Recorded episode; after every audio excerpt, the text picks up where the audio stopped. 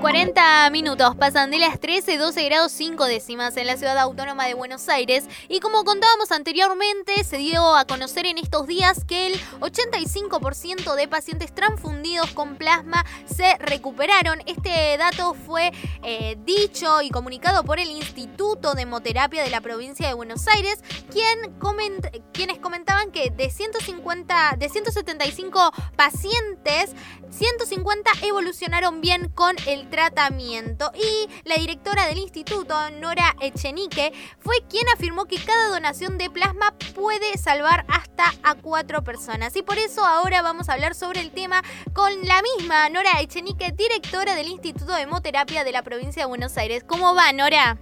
¿Qué tal? ¿Cómo les va, chicas? ¿Qué dicen? Muy bien. Bueno, por empezar queremos saber cómo está hoy en día el proceso de investigación sobre este tratamiento. Y continuamos en lo mismo, transfundiendo a los pacientes que al cual su médico que leyó el protocolo establece que está en condiciones de recibirlo. Seguimos atendiendo donantes, eh, que por suerte se están acercando un poco más, pero sigue siendo un trabajo eh, de sensibilización muy importante. Sí. Y bueno, vamos a ver este fin de esta semana eh, que vamos a modificar eh, un poco el protocolo para hacerlo un poco más estricto. Bien. Que, porque ya sabemos que en pacientes con falla multiorgánica no funciona. Eso es lo único claro que tenemos. Perfecto. Y con esto, con este dato que había dado que de 175 personas, 150 evolucionaron bien con el tratamiento, ¿hay alguna actualización en este caso? Eh, no, yo en este momento no tengo la actualización correspondiente, pero en general todos están con un, digamos, un proceso auspicioso. Bien. Eh, estamos, hay, hay una mayor demanda de plasma porque hay una mayor visibilización de este ensayo clínico, pero a su vez también hay un aumento eh, por lo tanto tiene que ir correlacionado con el aumento de los donantes, que eso cuesta un poco más, pero estamos consiguiendo el plasma, hemos habilitado eh, más máquinas para producir, para extraer plasma, entonces bueno, creemos que esta semana vamos a andar mucho mejor. Perfecto. Y mm, en cuanto al tratamiento, ¿hubo otras experiencias favorables con el tratamiento de plasma recuperado de pacientes en otras enfermedades? Mira, sí, esto se usó mucho en el mal de los rastrojos, que fue la fiebre hemorrágica argentina. Sí. Ahí la, la, la muerte pasó de un 30 a un 3%, eh, con el mismo criterio científico de pasarle en forma pasiva eh, los, eh, ¿cómo se Los anticuerpos. Sí. Eh, así que es, es, el mismo, la misma base científica. con eso sí estaba a las claras que, que funcionó. Pero bueno, estamos, estamos esperando poder tener un número mayor de transfundidos y también comparar con pacientes que se han recuperado y que no recibieron plasma. Claro. A ver cuál es la efectividad real o si es un 50-50, no sabemos todavía. Claro, ¿y esto se puede ver a corto plazo o puede llevar bastante tiempo?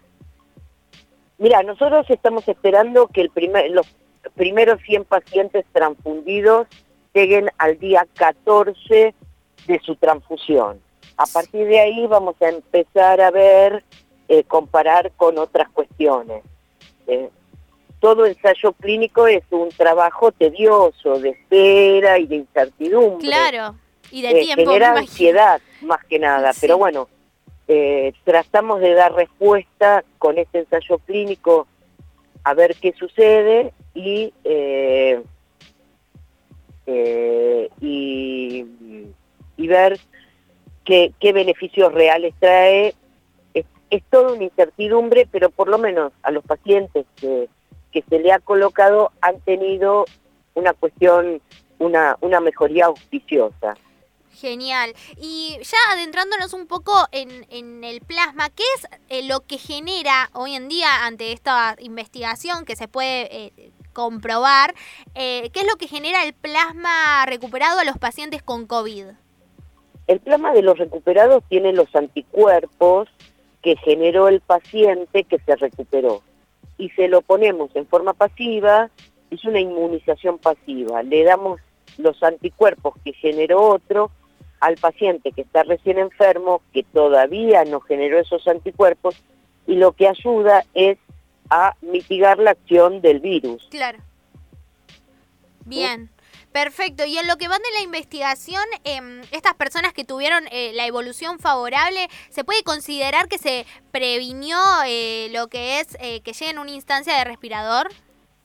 Sí, a los pacientes que estaban antes de entrar a respirador, en esos pacientes anduvieron bien, algunos ni siquiera entraron a la terapia intensiva y otros no entraron al respirador.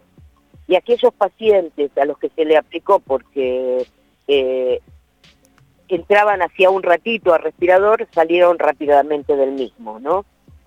Perfecto. ¿Y en cuánto tiempo se ven las mejoras desde que se aplica el plasma recuperado? Alrededor de las 8 o 12 horas el paciente dice que se siente un poco mejor y que tiene hambre y después empiezan a, a, mejorar los parámetros clínicos y los, el laboratorio.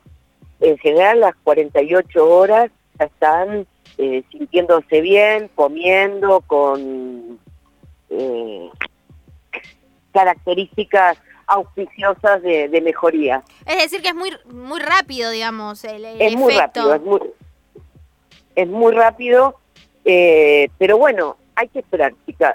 A mí me genera tanta ansiedad como ustedes, pero hay que esperar a los resultados. Mientras tanto, nosotros, al que lo requiera, se lo estamos, o sea, al que lo requiera el médico, se lo estamos entregando.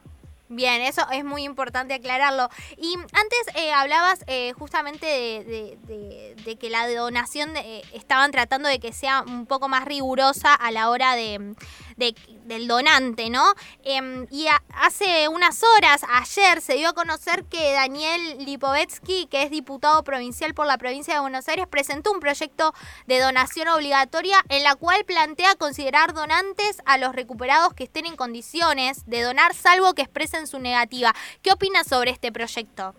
Mira, eh, hay una ley provincial, hay una ley nacional al cual se opone esa esa, Iniciativa, ley que quiere sacar el, diputado Lipovetsky, donde también eh, hay una contradicción con nuestra Constitución y hay una contradicción con el Código Civil. Entonces me parece que hay que ser muy cautelosos con este tema también y no entrar en contradicción con, con la ley madre que es la Constitución. Claro. Bien, es decir que hay que eh, estar atentos a no, no generar algo que no, corresponda. No, aparte, eh, esto sí sirve, los donantes presuntos, sirve en el caso de los pacientes que pueden ser probables donantes de órganos, pero en, en, una eh, actividad como es la hemoterapia, que necesitas la voluntad de la gente para donar, porque puede donar más de una vez en su vida, necesita firmar un consentimiento informado, entonces esto para nosotros no está auspicioso. Bien, estamos hablando con Nora Echenique, directora del Instituto de Hemoterapia de la provincia de Buenos Aires. Y si tenemos que hablar eh, del donante, ¿qué requisitos tiene que cumplir una persona para poder ser donante, además de ya tener el alta de COVID-19? Los mismos requisitos que se necesita para ser donante de sangre.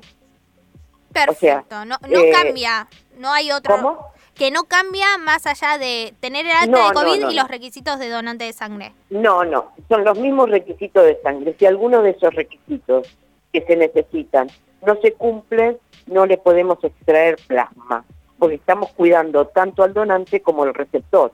Bien, perfecto. ¿Y el proceso? ¿Cuánto tiempo lleva? ¿Cómo es? Sé que ustedes se encargan del, eh, del, digamos, de llevar a la persona hacia el lugar donde tiene que donar y llevarlas nuevamente a su casa, ¿es así?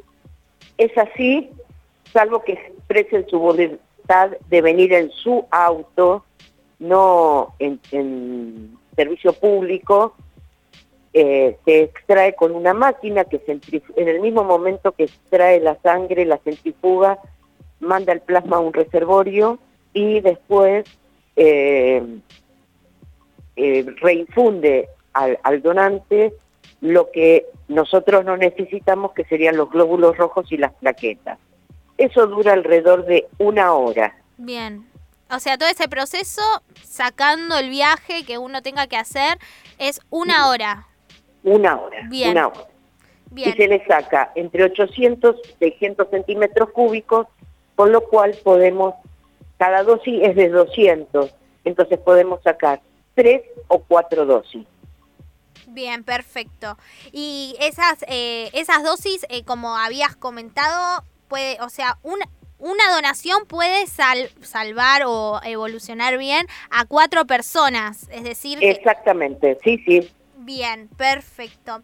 Bueno, y por otro lado, eh, ¿cuántas veces se puede donar? Esto es importante también, en un año, en el transcurso de un año.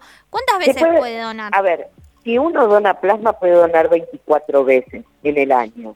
Lo que pasa es que no sabemos aún qué ocurre con un donante que transcurre su enfermedad dentro, o sea que, que estuvo recuperado y cumplió seis meses de recuperado. Todavía no sabemos si mantiene cantidad de anticuerpos, si desaparece. Es una enfermedad nueva, entonces de alguna manera todos estamos aprendiendo en función de, de esto, ¿no? Claro, perfecto. Y por último, ya para finalizar, Nora, quería preguntarte si se ve un camino positivo a corto plazo con este tratamiento y con la falta de una vacuna. Mira, no creo que a muy corto plazo tengamos un tratamiento, Ah, bien. no creo, porque, a ver, hay muchas variables, hay muchos pacientes, no hay un tratamiento, no, no anduvieron algunos retrovirales, no, no, anduvió, no, no anduvo la hidroxicloroquina, o sea, eh, esto anda bien en pacientes, podemos decir que anda bien en pacientes que pasan de moderado a grave, pero también tenemos nuestras dudas porque también son pacientes que están recibiendo otros medicamentos. Entonces, bueno, es un análisis importante. Ojalá pudiera decirte que dentro de dos meses tenemos un tratamiento, Sí, pero realmente no puedo dar fecha. Bien, perfecto, perfecto. Y por último, ¿a qué número se tienen que comunicar aquellos que quieran donar? Al 0800-222-0101, que es el teléfono del Cucaiba, que ahí cualquier duda que tengan eh, la van a poder resolver y si están en condiciones de donar, nos, se comunican con nosotros y nosotros los llamamos para citarlo. Perfecto. Muchas gracias, Nora Echenique. La verdad que nos dejaste muy en claro todo lo que está pasando alrededor de la donación de plasma. Así que muchas gracias nuevamente. No, gracias a ustedes, chicas, por ocuparse y preocuparse y cualquier duda que tengan, acá estoy. Perfecto, gracias. Así pasaba Nora Echenique, directora del Instituto de Hemoterapia de la provincia de Buenos Aires. Y les recuerdo el número que dio por si a aquellas personas que ya les dieron el alta de COVID y cumplan los requisitos puedan consultar para donar plasma. Es el 0800 222 0101.